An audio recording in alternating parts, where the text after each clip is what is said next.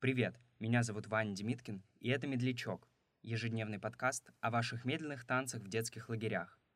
Один выпуск — это одна история, рассказанная нашими слушателями.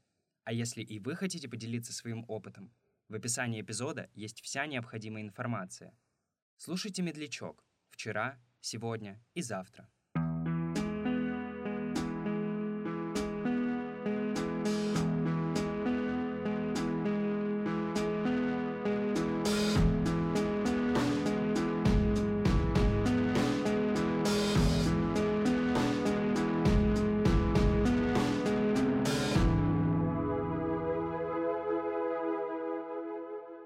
Когда мне было лет 6-7, мы поехали с сестрой в лагерь в Зеленогорске, ракета. Нас туда отправила мама, потому что она и сама ездила в этот же лагерь, когда была маленькой. И ей очень нравился дух самого лагеря.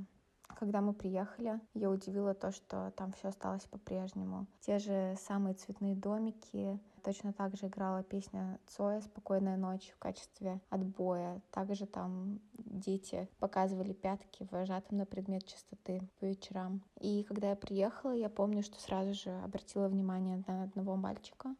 У него на, на плече сидела крыса, а у меня в это время у самой были домашние крысы. И это был какой-то сигнал, что это мой человек. Я к нему подошла, мы поговорили про домашних животных. Он мне сразу очень понравился, и вечером он позвал меня на дискотеку. Его звали Коля, у него были темные волосы, и больше всего мне запомнилось, что у него был розовый мобильник. Это мне тоже очень понравилось. Потом вечером он зашел за мной, подошел к окну моего домика.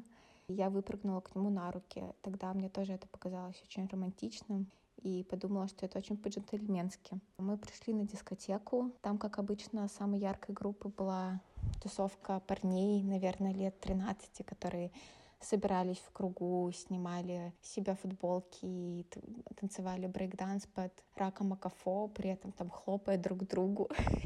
Выглядели они тогда довольно круто, как мне казалось.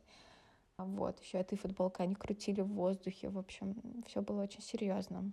Потом в какой-то момент заиграл медляк. Сегодня в белом танце кружимся.